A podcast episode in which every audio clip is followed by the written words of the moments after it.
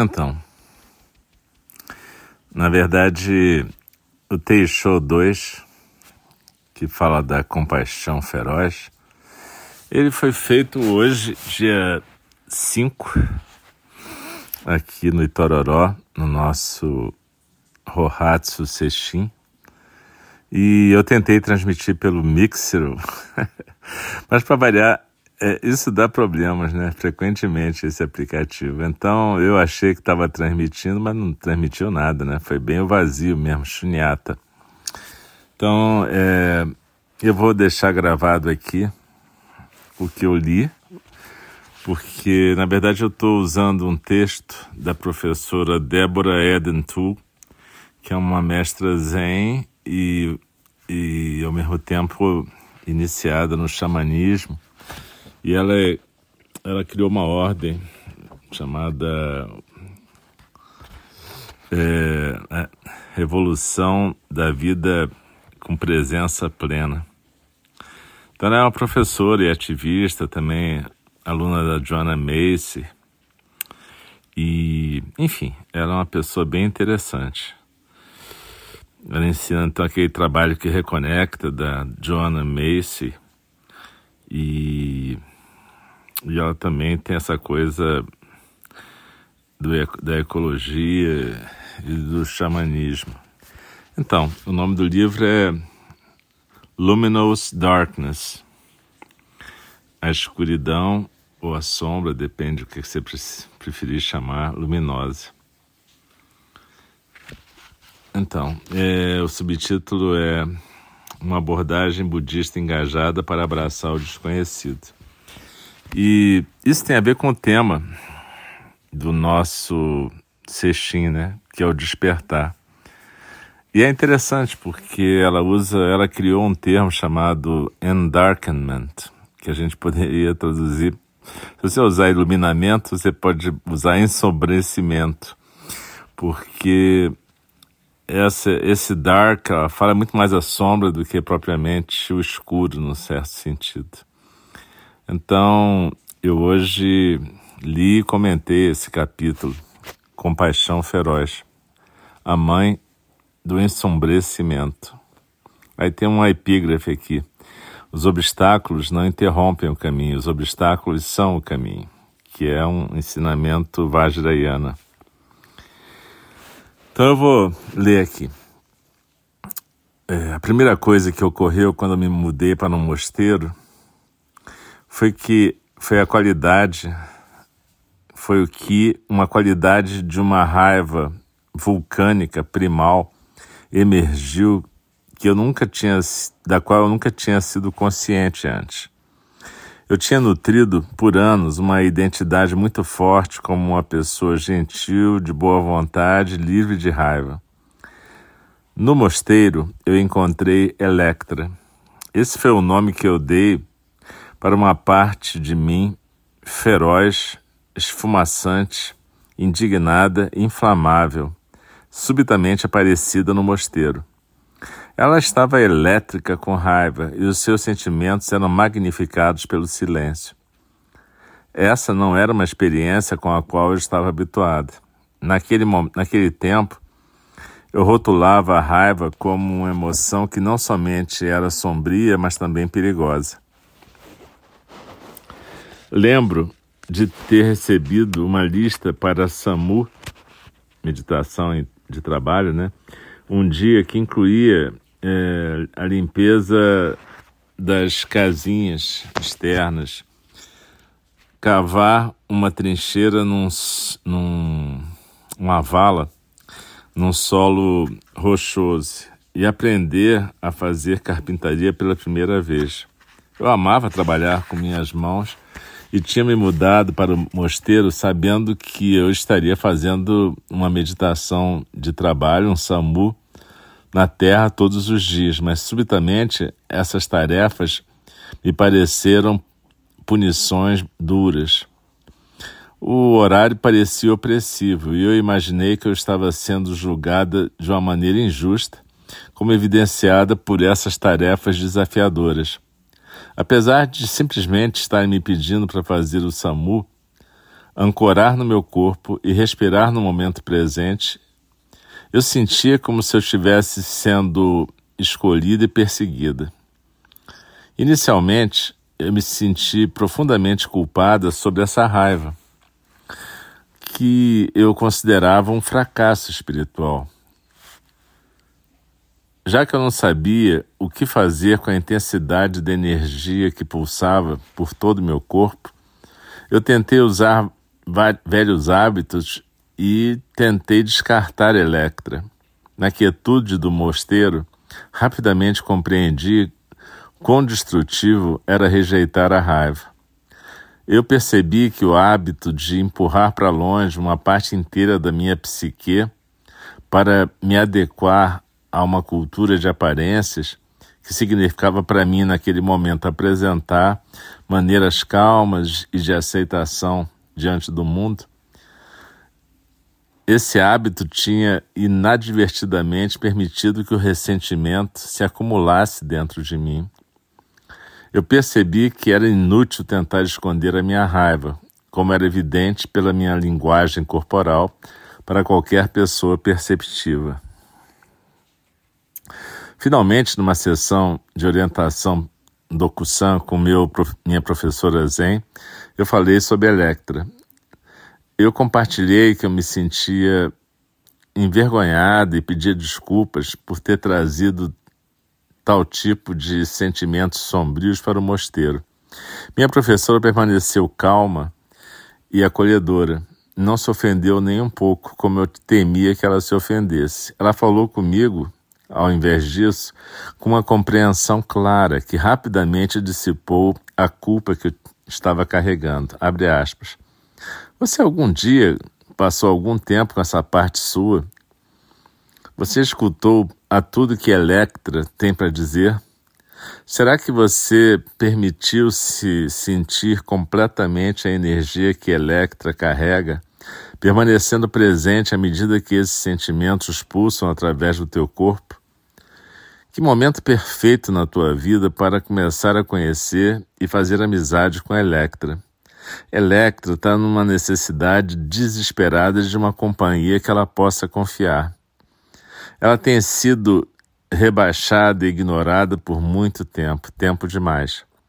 Medite com o fogo dela. Cave a terra, sue com ela, escute-a e sinta as suas brasas que queimam no teu corpo. Ela é uma mensageira sagrada e receber a mensagem dela requer amizade. Assim, eu entrei nessa jornada para me tornar amiga de Electra, livre de julgamento, com a possibilidade de que talvez eu pudesse encontrar essa raiva que eu percebia como um fracasso pessoal de uma maneira acolhedora. Meditar com Electra sem resistir aos pensamentos e sentimentos negativos e destrutivos que ela evocava me provocou uma sensação de um aquietamento, de me aquietar profundamente. Houve uma, um enorme alívio ao compreender que era ok não me sentir ok. Eu coloquei arreios na energia de Electra através do suor e do trabalho de construir os leitos para os jardins. Eu deixei ela falar comigo sem edição e sem nenhum tipo de constrangimento através de palavras escritas, e eu escutei genuinamente. Dancei com ela, dando a Electra permissão completa para tomar forma, uma forma ousada e sem arreios no meu corpo, sem precisar fazer algum tipo de sentido da sua expressão. À medida que eu passava tempo com essa energia não domesticada, sentindo emoções intensas se moverem por todo o meu ser, comecei a compreender que essa raiva vinha de uma fonte ancestral. Era uma resposta natural ao testemunhar o sofrimento e corrupção do mundo e uma energia que talvez eu pudesse aprender a utilizar de maneira habilidosa. Parte da cura foi a compreensão de que a minha raiva tinha uma razão válida para a sua existência. Ela parecia bem maior que a minha que meu tempo de vida, e eu a compreendi como a indignação coletiva de todos os seres que tinham testemunhado o profundo dano causado pela cobiça, ódio e ilusão. Ao longo do tempo, essa raiva tinha sido imbricada no meu próprio DNA vivente. Essa raiva se relacionava diretamente com meus ancestrais, que, como judeus, tinham sido intensamente perseguidos e dizimados, e com toda a vida na terra. Na cultura na qual eu cresci, parecia para mim que havia uma sombra envergonhada jogada sobre a raiva ou sobre as emoções negativas. No esforço para reprimir meus próprios sentimentos de raiva, eu não tinha aprendido como transformar minha raiva em empoderamento. Finalmente, aquela que necessitava cura não mais estava escondida debaixo de um escudo endurecido e pôde ser recebida com a acolhida que ela buscava. Como uma criatura marinha que se sente segura dentro da sua concha, um aspecto suave, mais vulnerável e frequentemente impotente da psique existe debaixo da capa protetora da raiva. Eu pude agradecer a minha raiva por tentar me proteger enquanto dizendo a ela que ela não era mais necessária, e aprendi a perceber Electra como uma professora, uma bela professora. A recompensa foi um novo nível empoderado de integração emocional, autoaceitação, resiliência e integridade. Eu lembrei como se despertasse de um transe que eu não era minha raiva. Eu sou a compaixão feroz que pode acolher a minha raiva. Que presente fazer essa transição de ser sobrecarregada e envergonhada pela minha raiva e torná-la, ao contrário, algo que indica o caminho para a cura. Eu finalmente compreendi que a sombra emocional não é um problema para ser escondido ou consertado.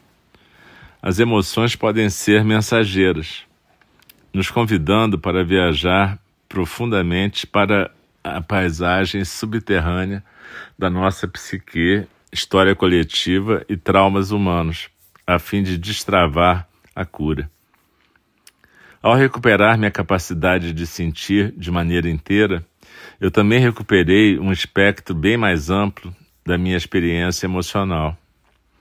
Eu tinha julgado e descartado tantas emoções ao invés de dar para elas o lugar que mereciam dentro de mim. Ao me voltar para aquilo que percebia como sombra, eu comecei a me sentir empoderada com um novo grau de vitalidade, paz, coragem, pertencimento e capacidade de dizer a verdade. Quando finalmente eu penetrei no meu próprio corpo para abraçar o poder sombrio da raiva, eu comecei a compreender a sua mensagem. Fique de pé e fale a favor da vida, não importa o que. Seja alguém que fala a verdade dignamente, não importa as consequências. Seja disposta a ficar indignada quando isso servir à vida. Não importa o que as outras pessoas pensarem, reconheça que esse fogo que queima e que está dentro de você é uma compaixão feroz. É um fogo de criação tanto quanto de destruição. Permita que ele queime através dos obstáculos no teu caminho e que ele te use como um canal para o amor em favor de todos os seres. O imperativo da compaixão feroz. A compaixão não existe fora de nós. Não é um conceito que a gente possa acessar pelo pensamento racional ou pela filosofia. É uma força inata dentro de cada uma de nós. É um amor incondicional e proteção pela vida. ou a coragem do nosso coração compartilhado. Quando a gente se volta na direção daquilo que nós percebemos como sombrio, difícil ou ausente de luz, então nossa compaixão se destrava. A compaixão se encontra quando estamos dispostos a nos aventurar mais além das nossas zonas de conforto e caminhar através dos portais do desconforto, da dor e da vulnerabilidade por nós mesmos ou por outras pessoas, ou por outras pessoas. A compaixão se expressa diante de outra pessoa ou diante de aspectos do nosso próprio si mesmo. Ela diz: Você não está sozinha. Tua dor está ligada à minha experiência. Eu estou bem aqui com você, não importa o que. Não estou te julgando. Eu também não estou fugindo daqui. Algumas vezes é necessário que ofereçamos essa expressão de generosidade para nós mesmas e algumas vezes para os outros. Mas é a natureza constante e incondicional dessa expressão que permite que a cura ocorra organicamente. É através da percepção de estarmos sozinhas ou isoladas que sofremos como seres humanos. A compaixão procura e acolhe aquilo que foi ignorado, deixado para trás ou afastado para o isolamento. Algumas vezes a compaixão é delicada, como na receptividade suave que experimentamos quando alguém nos escuta completamente sem impor sua opinião ou agenda. Outras vezes ela é ousada, tal como a disposição para falar corajosamente e honestamente a favor da consciência. Protestos habilidosos que expressam a não violência são um exemplo de compaixão feroz. Isso foi modelado por uma grande variedade de ativistas e líderes políticos e espirituais, como Martin Luther King Jr., Mahatma Gandhi, Greta Thunberg, a ativista ambiental sueca, o Paul Tometti, cofundadora dos Black Lives Matter, e muitas outras. Quando a gente firmemente se ancora na intenção para reagir compassivamente à vida, existe um amplo espectro de expressões que a compaixão pode, pode manifestar. A compaixão feroz pode tomar a forma de estabelecer conscientemente limites necessários numa dinâmica de relacionamento não saudável, ou firmemente dizer não para os nossos pens próprios pensamentos iludidos e prejudiciais. Mesmo aparecer para a prática meditativa diária requer a compaixão feroz da disciplina e da ousadia. É necessário um amor incansável para honrar a escolha que temos em cada momento de lembrarmos quem realmente somos num mundo que recompensa a falta de consciência. Fechar os olhos e ir junto com o status quo pode ser um meio de se adaptar a uma sociedade disfuncional. As pessoas que agem a partir da compaixão feroz foram julgadas, punidas e queimadas nos troncos através de toda a história humana. A compaixão feroz é a mãe do ensombrecimento. É a coragem que expressa nossa disposição para estarmos presentes na sombra e deixarmos que essa sombra abra a percepção do nosso coração. Nas palavras de Carl Jung, abre aspas, você não se ilumina imaginando figuras de luz, mas tornando a sombra consciente. Fecha aspas. Eu acho que isso significa que cada vez que a gente acolhe, ao invés de descartar aquilo que julgamos, rejeitamos, tememos ou negligenciamos, a gente ativa a compaixão feroz. Quando a gente conscientemente penetra e corporifica nossas emoções, e nossa dor não metabolizada, a gente pode lembrar a nossa capacidade inata de amar. É necessária a compaixão feroz para dar o próximo passo para frente, mesmo quando parece não haver nada que ilumine uma paisagem desconhecida e sombria. O ensombrecimento é sobre destravar a percepção dos nossos corações, a fim de lembrar como encontrar a vida com um amor incansável em cada situação que encontrarmos. A compaixão feroz não vai, não anda junto com a injustiça, nem escolhe a cumplicidade com o condicionamento coletivo. A compaixão feroz evoca autenticidade e algumas vezes audácia. É não violenta. Nunca produz dano, mas pode trazer indignação.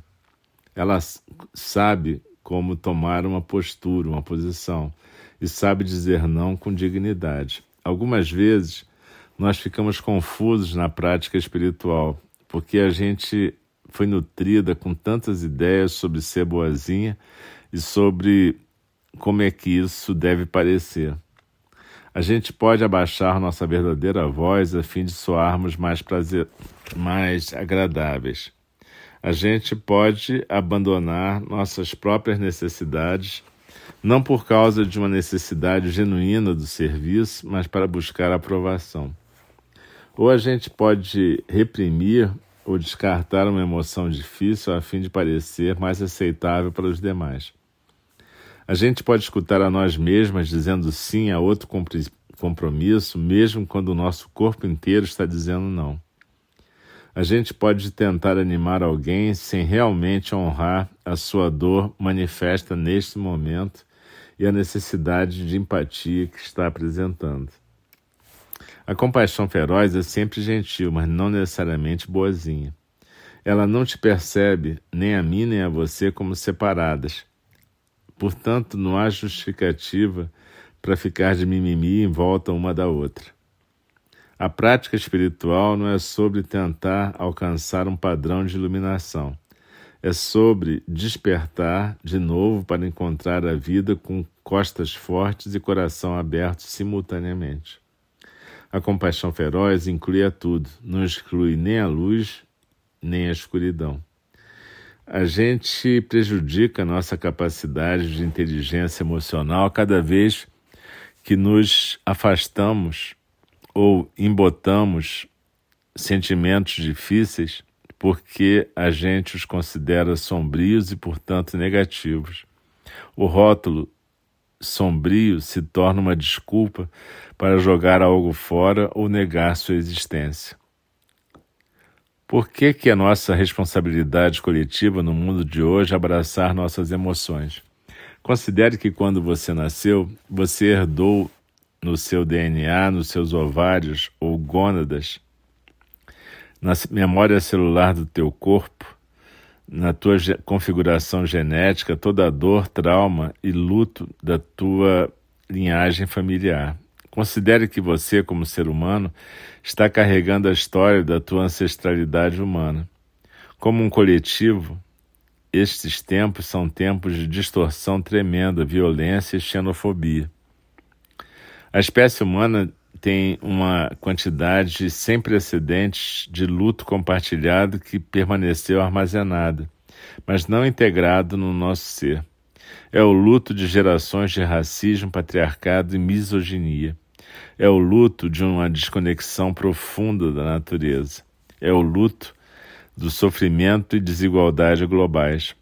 Todos nós carregamos dentro de nós o luto do mito da separação e seu impacto é, danoso sobre o planeta e todos os seres sencientes. Também herdamos uma capacidade tremenda para alegria, amor, cura e vivacidade. Mas luto e alegria são dois lados da mesma moeda. Se reprimirmos um, suprimimos o outro.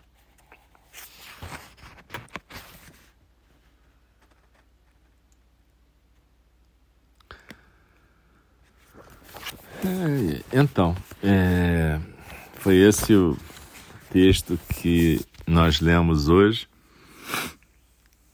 O que a gente estava. O comentário eu não me lembro mais, porque na verdade ele acontece na hora, né? A gente canaliza na hora, então não tem muito jeito de reproduzir.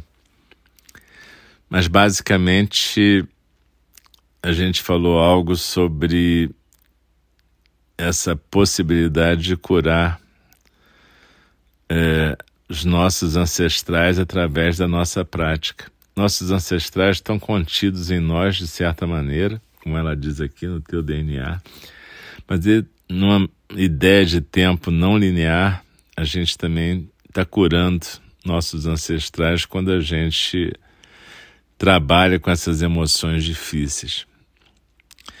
Na verdade, é interessante a gente olhar para nossas linhagens kármicas e dármicas para a gente entender quem são nossos modelos, nossas inspirações, de quem nós nos envergonhamos, que exemplos que a gente quer deixar para os nossos descendentes, seja kármicos, seja dármicos.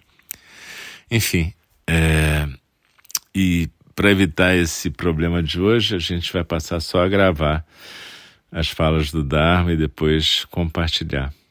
Tá bom? Uma boa noite.